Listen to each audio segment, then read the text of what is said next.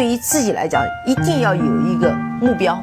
一个企业，它真的要对什么人负责任？嗯，要对社会负责任，嗯，对员工负责任，对股民负责任。这个三个责任，一个国家的发展，实体经济是永远是是顶梁柱。各位好啊，给你一个真实生动的格力电器，我们给的比你要的多。呃，我录音这会儿啊是十月七号的晚上啊，我相信这会儿应该各位都通过各种各样的交通方式。回到了自己所在的城市吧，有可能是飞机啊，有可能是高铁啊，也有可能是公路啊。好像这今年堵的不是像往年如此的严重啊。那白老师呢，也是十月六号，也是回到我们自己的家里面。那这次呢，是带嗯家人呢去西部几个地方看了看。有西安，有兰州，包括西宁、青海湖，呃，中间还途经了定西啊这些地方。西部呢，一直是对我们中国人来说，相对还是比较向往的地方，因为我们，呃，祖国很大，呃，就是面积的地方是在西部，比如说新疆有一百六十万平方公里，西藏也很大，包括整个的青海也很大啊。嗯，这次呢也主要是看看西部的一些风情吧，因为我本人是去过的，包括去过也不止一次。那家里人没有去过，包括还有两个朋友。那也是想通过这次的国庆节的旅行呢，来聊聊看，嗯，碰到的一些事情和我们的生活也好、投资也好、经济也好相关的一些情况吧。那。首先呢，我是回到我们的呃老家啊，我们老家是一个 T 四六的一个城市，接我们父母亲一块儿去旅行。那也和当地的我们的一些朋友啊、同学啊，也都聊了聊天。有几个我觉得还是非常有意思的情况，我相信跟每个人的认知都差不多啊。第一个呢，就是讲到了买房。现在我看到，无论是 T 一三上广北、南京、杭州啊这些地方。包括在 T 四六这些城市也好，其实每个人都知道，现在的房价已经不低了。嗯，即便是他不承认高，但是他一定不会说现在的房价还有很大的上涨空间。所以，如果当一一致性的预期形成了之后，那这个东西的价格就很难再逆势的去上涨。这是第一个认知。因为平时我在南京生活，那。基本上，南京所有的朋友，包括以前热衷于买房、炒房、投资房产的朋友，现在也都会说，房产已经不处于低位了。至少说，它不会像过去的几年呈现一种疯涨的状态。所以，我相信，在你的城市，在各位收听我这个节目的朋友，你的城市，很多人应该也大概率是这个看法，对吗？还有呢，其实每个人。都还有一点点去改善自己居住的需求，比如说换更大的房子，比如说换一个更好的小区，比如说为孩子搬学区房的房子，比如说能不能为了以后养老，在城市的郊区买一套所谓有院子的、有露台的小小别墅。其实这个需求一直是我们每一个中国人。嗯一直都有的这样的一个需求，所以我认为更好的房地产开发商、更好的区位、更好的管理、更好的模式、更好的建筑质量、更好的配套，是未来的这些年，呃，房地产所发挥的一个方向。那这些呃，谁能够来满足呢？我不知道是不是万科，我不知道是不是招宝万金这样的公司，我也不知道是不会会不会有一些互联网的公司，呃，BAT 能够介入到这个领域里面来。我也不知道像恒大、碧桂园发展非常迅速这几年的这些开发商，能不能转型成那样的一个开发商啊？这个呢是关于一些房产啊。还有呢，我跟我的一些朋友和同学还聊到了老龄化。现在其实每个人都知道中国的老龄化比较严重，我们都知道我们的出生率，呃不够。每个人其实都很关心自己的养老的话题，一个是。呃，以后的通货膨胀啊，一个是自己的退休金啊，一个是如何给自己再去买一些通过商业保险的这样的方式能够去养老的方式。每个人也都会说，我怎么样才才能让我的资产在我老了之后不会去迅速的贬值，呃，能够产生一些利润。我觉得这个就是我们现在来去做投资一个很大的一个目的和初衷。还有呢，嗯，有一些朋友呢已经生了二胎，有一些朋友呢希望生二胎，但是我看到那些已经生了或者是很有意愿生的，嗯，同学或者是朋友呢，都是在三十多岁、四十岁不到，反倒是那些呃年轻的、有时间、有精力或者说有体力的这些同学们，反倒未必愿意去生。老二了，现在基本上在我的朋友圈里面，大概有三分之一不到的朋友是有二胎，但是还有绝绝大部分的朋友还是保持当年生的一胎啊。所以这个我相信国家应该是比我们更清楚吧。它这个政策出来之后的反应和实际的状况，并不如国家期望的那么好。呃，上一次呢看了一个吴晓波对那个携程的老板叫梁建章啊，他另外一个身份呢。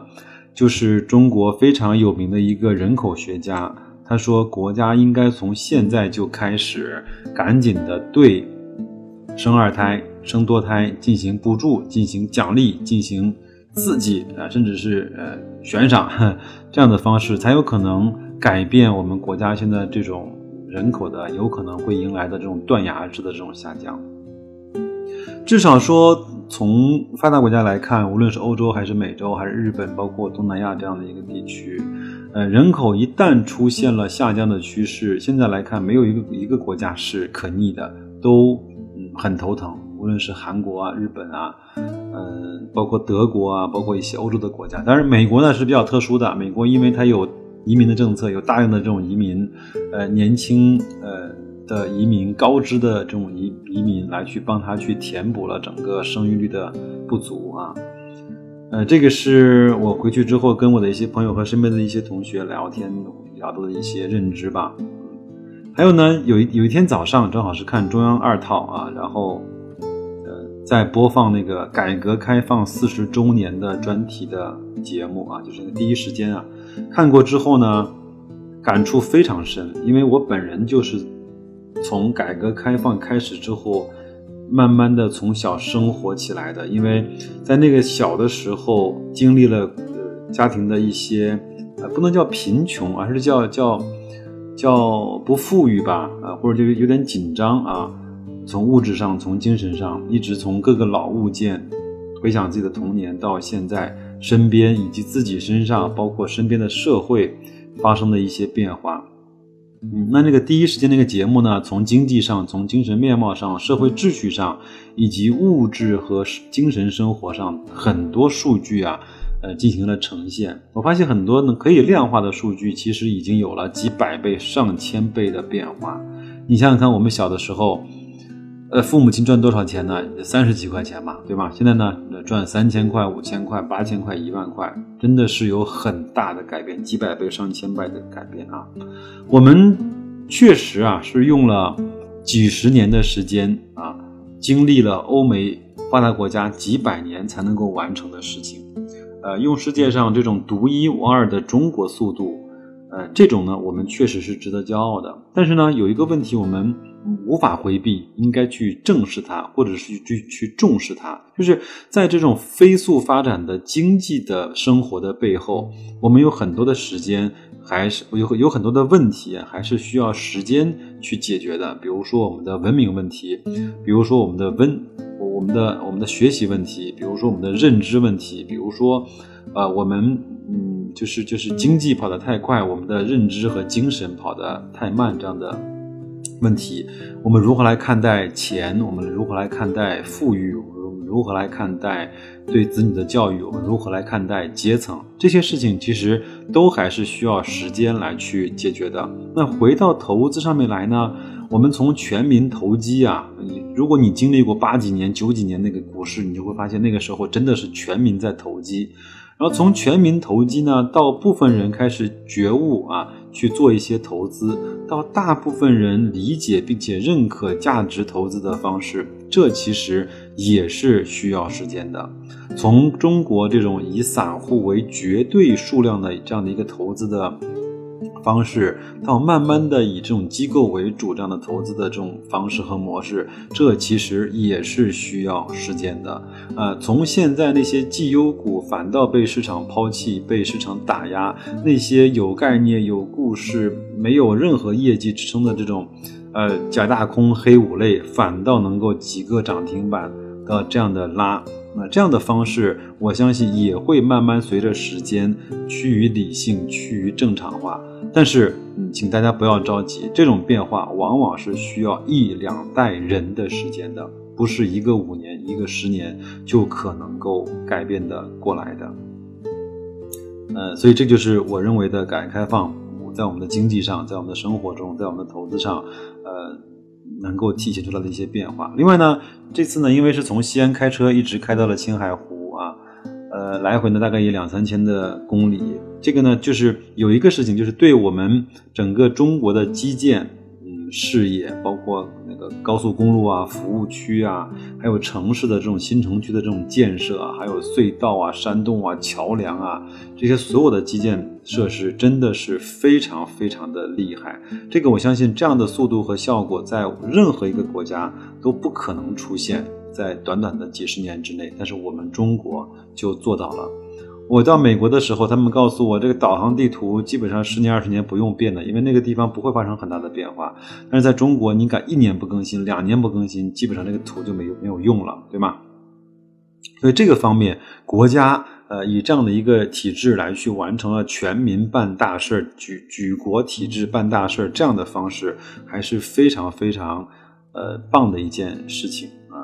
呃，另外呢，有一个话题，我是前面稍微思考了思考。那因为正好到西宁呢，带朋友和家人去那个塔尔寺啊，塔尔寺应该也是除了西藏之外一个非常重要的藏传佛教的一个呃发源地啊。然后也是做了很多的参观。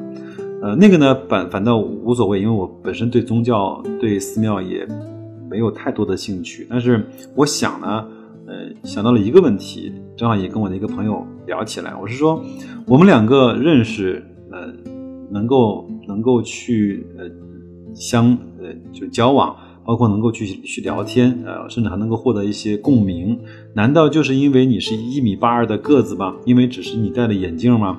因为你是南京人吗？呃，你是哪里人吗？你是那个计算机专业毕业吗？不是这样的。对吗？我们认可对方的一定是他的思想，是吧？那我们的肉体是通过什么去支撑的呢？呃，一定通过我们的思想和精神去驱动的。我们的肉体就像一个没有，呃，装操作系统的电脑，或者是一个没有装安卓系统的手机一样，是没有用处的，是吧？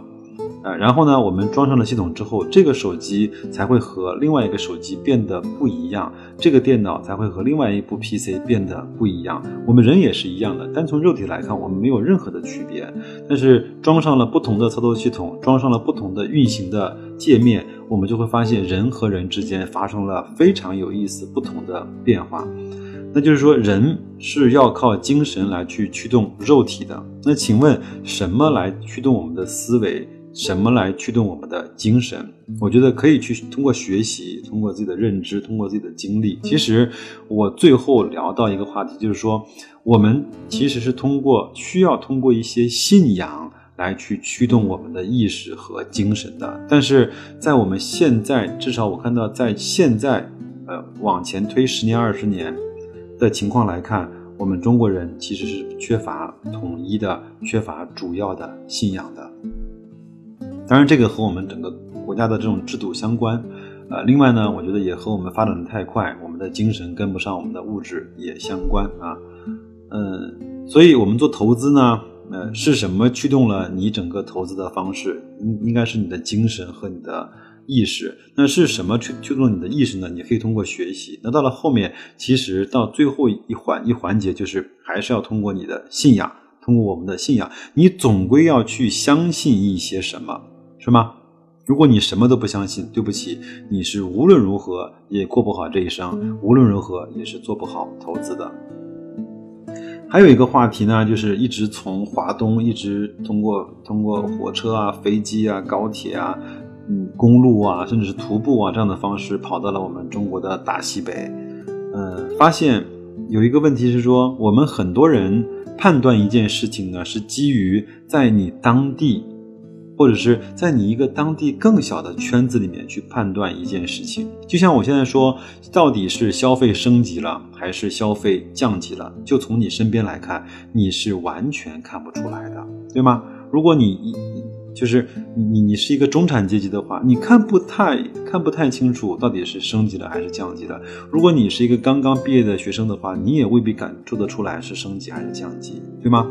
只有通过一些数据，通过一些产品的销量，通过老百姓对所有事情的反应来说，通过一些官方媒体的数字，可以去推断啊，我们现在有可能整个社会是钱是紧的。对某一类商品的消费未必有我们想象的那么的多，那冲动的消费会少一点，然后必须的消费会稍微的多一些，大概就是这样子。另外呢，呃，所有的消费习惯和我们中国的幅员辽阔，其实也蒙蔽了我们很多人去看一件事情的全面性。所以我觉得，嗯，至少我这次到了大西北，看到的很，他们很多生活习惯，他们的呃品牌喜好。还有他们那边的所有的那个认知来看的话，呃，我觉得不能够以我们在华东生活，或者是在我们在北方生活，在南方生活，在西部生活一个单点来去判断一件事情。我觉得还是要去第一啊，呃，去拿更多的数据去看一些更权威的一些相关性的报道。第二个呢，呃，可以多走一走，然后呢，可以和朋友们多呃交往，就是交谈交谈，聊聊天，可以把不同的呃。那个数据把它混合起来，可以可能能够得到一个更好的、更好的一个一个一个答案吧。嗯，就是中国太大了，不能够以偏概全啊。这个是我呃得到的另外一个消息，就是一个结论吧。呃，至于说嗯格力本身呢，我倒没有去做很多的关注。当然，我到任何一个地方都会去看它当地有没有巨幅的格力的广告。当然，这次在呢。的高铁站和西安的地铁站，以及西安的一些民宿上，包括西安的很多的一些，嗯，呃，就是建筑物上面都会看到格力的广告和空调。为什么只能说西安呢？因为兰州和西宁啊，它那个天气基本上就不用太多的空调。这个让我也非常的难过啊！怎么就不用空调呢？因为它那个地方天气是比较凉快的啊，就是基本上到了夏天，呃，只要不是在正当午，在日照阳光直射的地方，那基本上就会很凉快。冬天呢，也不用空调去取暖，因为那个地方都有集中的供暖，所以格力的空调在那个西北部，就就我应该这么说，就是所有的呃空调产品在西北部都销售的不好。讲到这个事儿呢，正好有一天早上起来看电视，央视二套的节目，因为我基本上只看央视二套啊。然后格力呢有一个广告是净水机和电饭煲的，那所以我就想，哎，在这些城市可能不大需要空调的地方，格力其实也可以通过它的品牌号召力去销售一些和家电、小家电相关的产品，比如说净水呀、新空净啊、电饭煲啊。这样的一些，这样包括电，呃，就是电风扇啊，这样的一些产品，油汀啊这样的产品啊，这个也挺好。我觉得这个呢是对整个空调方面有益的一个补充。但是呢，紧接着当这条空呃格力的广告播完之后，下面就是一条广告，让我感觉到非常的不舒服。当然，我不是这个公司的股东，但是让我感觉到非常的不舒服。就是什么呢？就是格茅台的葡萄酒。还用了比较嗯重的篇幅去给茅台的葡萄酒做广告。我看完之后，虽然我自己也很少喝茅台，我真的是喝不惯那个酱香型的味道。第二个呢，我也从来没有买过格茅台的股票，因为我不喝茅台酒啊。呃，所以呃，即便是这样，我也对嗯用茅台这个品牌来去冠名葡萄酒，甚至是啤酒。呃，包括茅台养生酒啊、王子酒，我还是有很大的生理上的排异。我觉得茅台这个品牌，如果让我来做，我就只做那个，我就不会让任何的产品，任何和五十三度的飞天茅台之外的任何产品去玷污了这个品牌。嗯，这个可能是我我个人的一些想法，我不知道，呃，那些持有茅台的人如何来去看待这件事情。当然，我是看了段永平前面的一篇访谈，他也是，呃，也会担心这个话题，担心这个问题，茅台的名就是这个品牌可能会被呃其他的一些品类所去稀释、所去玷污。那他看了看整个，呃，在年报里面还是有绝大部分，甚至是百分之八九十的产品是以。五十三度飞天茅台所去组成的，那它也就稍微放了一点点心啊。还有呢，这次呢用的也是一家上市公司的汽车，叫神州租车 啊。当然它是在呃香港上市的啊。因为正好我的另外一个朋友呢，也从一嗨也租了一辆车，那正好给我有机会呢，把在中国大陆租车行业的老大和老二去做了一些比较。嗯，比较的结果如下：第一个呢，从价格上来说，一嗨要比神州稍微的便宜一点点。当然，我指的是国庆期间啊。那在非国庆期间，神州的价格未必会比一嗨贵。这是第一个是价格。第二个呢是网点。那基本上我去过的所有的中大型的城市，在高铁站、飞机站。呃，飞机场都会有神州专车的点，它即便是在那儿没有停车库，它也会有一个专车穿梭巴士，会带你到它的停车场去拿车。这方面神州租车做的是绝对没问题的。但是，一嗨在西安这样的城市，在西安站都没有一嗨租车的点，这个是让我稍微有一点点意外的。第二个呢，从产品来说。神州呢，它呃非常的聚焦，它一共租的牌子就那么几个，都是和上汽相关的，比如说呃别克，嗯，比如说雪佛兰，呃，比如说呃像就是上汽的那个大通啊，大概就是这这些牌子，包括像大众，嗯，大概就是这些牌子。但是一嗨呢，相对就比较杂，呃，它有比如说呃标志，呃，它还。呃，我们今这次还租到了一辆现代的车，包括它还有一些其他的一些品牌吧。呃，没有像神州和上汽，包括这个集团，呃，捆绑的如此的紧密啊。呃，还有呢，嗯，就是。呃，我我我有一个问题，就是租完车了之后，我就一直的在去想，就是为什么我们一直在看好我们中国的汽车产业，比如说我们的长城啊，比如说我们的广汽传祺啊，比如说我们的奇瑞啊，比如说我们的吉利啊，对吧？这些荣威啊。这些车在路上跑的非常非常的多，也有很多人进进入了家庭，也有很多进入了专车的这个领域。但是我在这两家中国第一、第二位的租车公司里面，没有看到一辆，哪怕是一辆。嗯，我刚才提到的这些品牌，就是吉利呀、奇瑞呀、上汽、荣威啊，包括长城啊、广汽传祺啊、长安啊这样的牌子，居然没有一辆。我不知道是。为什么？嗯，这个我相信，如果一个国家的汽车工业强大了之后，它就应该大量的车出现在出租车的呃出租的领域，呃，那出现在这种共享汽车的领这的领域。但是这这个场景，我今天还没有看到。我不知道这些嗯国内的汽车厂商的品牌是如何去布局，如何去呃思考这件事情的啊。嗯，大概具体的游玩我就不讲了，我觉得那个也没有意义，对吧？我觉得看一看还是有好处的，跟各个地方的人聊一聊还是不错的。另外，我们到西北去也是经历了非常多的呃人潮涌动啊，包括到青海湖有大量的那个车在那儿玩儿，嗯，有就就骑自行车的，有扎帐篷的，有骑马的，甚至有跑步的。非常非常多，就这个，呃，老百姓的生活和旅行越来越变得是成为一个家庭或者是一个人所必须要经历的一些部分了啊。那回来之后呢，也看到了一些数据，比如说今天晚上的新闻联播就讲了，国庆七天整个出入境整个比去年同期是有了百分之八点五到九的增长。这个增速其实还是不错的，因为我们已经连续经历了很多年的高速增长。我们如果还能够保持这样的增长，我们再来看看春节的数据，呃，其实这方面是非常非常的不错的。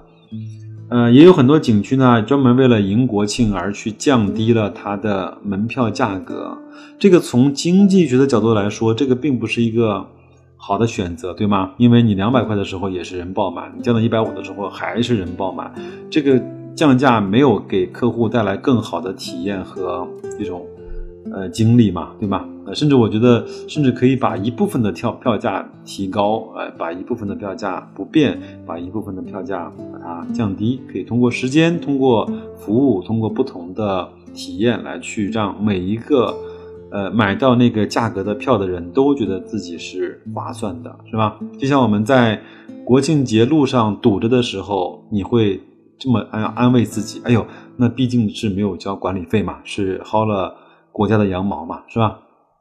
但是如果有人这个时候不希望堵车，我希望拿钱，甚至呃出比以比以往更高的钱来去获得一个非常通畅的出行的体验的时候，你会发现你花钱都办不到，是不是这样？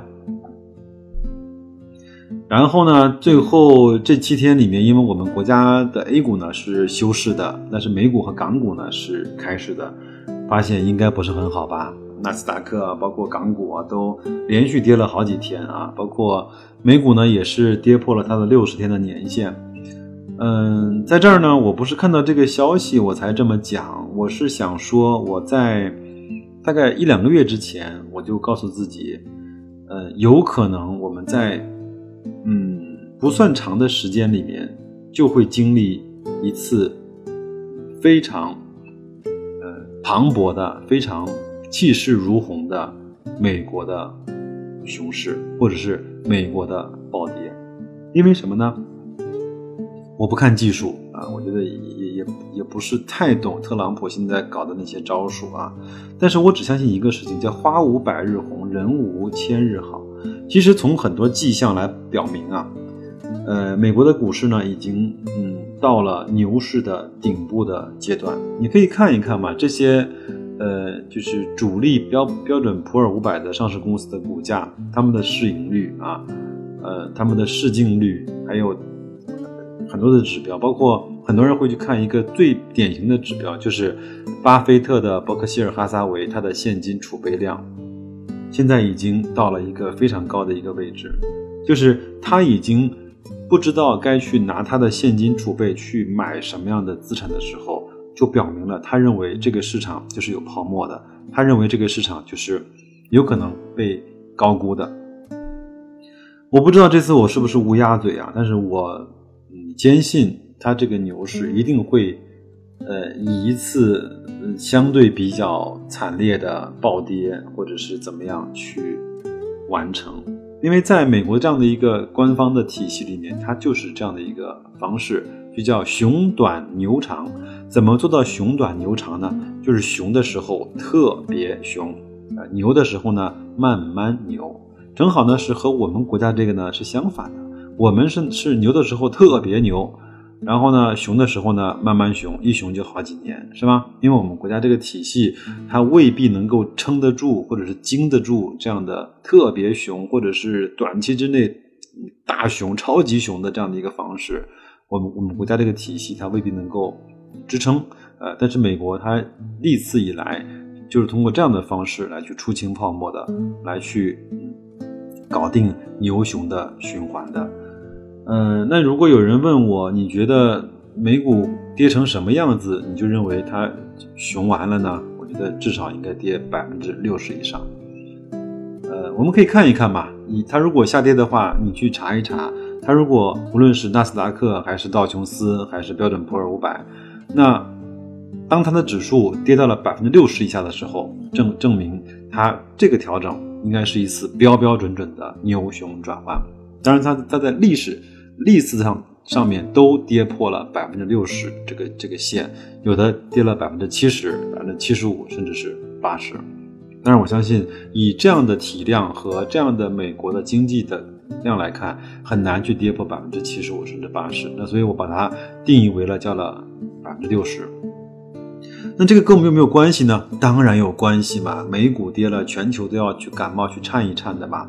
那我们中国的股市会不会因为这样的方式也跟随去暴跌呢？我相信大概率也是会的，因为我们中国的 A 股呢一贯有这样的良好作风，就是你涨我不涨，你跌我跌得更凶啊，这样的一个方式是我们中国 A 股的优良传统。那在这个时候，你应该或者是我们应该怎么办呢？嗯，那你首先要做第一件事儿，就是检核一下。你手中的股票的组合能不能够让你安安心心的晚上睡着觉，是第一个事情。第二个呢，如果你还有现金的情况下，你敢不敢勇敢的、坚定的去增持你手里面所持的这些股票？如果这两个答案都是肯定的，没问题，你盼它下跌就好了。如果这两个问题有一个不肯定，那你要去想一想，我该怎么样去调整，怎么样去规避它。说到现金流，我觉得我们做投资的人，一个一定是最欢迎两个事情，一个呢是公司分红，对不对？第二个呢是自己的呃本职工作能够不断的能够获得更多更好的现金流。那明天啊，应该是说各位听到节目的这一天就是我们的十月八号了，那我们又迎来了一年里面最后的三个月的工作，那也是希望各位能够在最后的三个月里面。无论是对工作、对自己、对家人、对投资，都有一个非常好的交代，能够去顺利的去收官和结尾。另外呢，再给出一个互动的邀请。那请问你在国庆节期间都经历了哪些好玩的事情？呃，碰到了哪些好玩的人？看到了哪些投资的机会？又体验了什么投资上市公司的那些产品和服务？欢迎你都在我的后台。呃，留私信给我，或者是直接在节目的下面留言。那过完八号这一周，我会把各位在十月国庆节期间有趣的经历汇总出来，给大家做一个分享。那就这样，祝各位投资愉快，再见。